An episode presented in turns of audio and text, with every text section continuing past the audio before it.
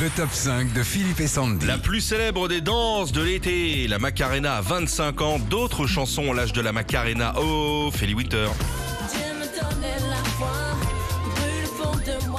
C'est cette chanson qui nous a fait découvrir Ophélie Winter en tant que chanteuse. Faut savoir qu'à la base, cette chanson devait être en anglais et s'appelait Jack and Ace.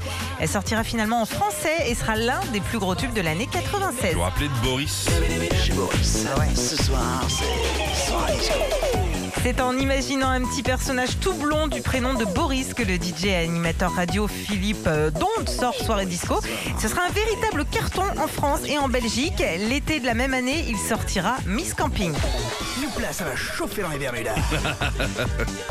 Et Boris sera sur Nostalgie pour fêter l'été le 21 juin dès 20h. Oh, c'est bien Ouais. Spice Girls.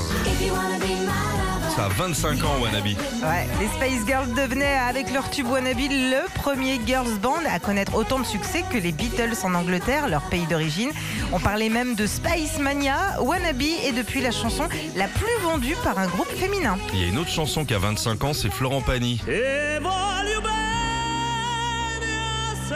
Avec Caruso, Florent Pagny montrera qu'il a pile poil 25 ans, qu'il a plus d'une corde à son arc et qu'il pouvait être un véritable baryton. En 96, elle sera un véritable carton surprise sur son album Bienvenue chez moi. T'as raison. Nous aussi, on est des véritables burrata. Michael Jackson pour terminer. Après avoir chanté Earth Song pour la protection du climat, Michael dénonce euh, cette fois le racisme avec They Don't Care About Us.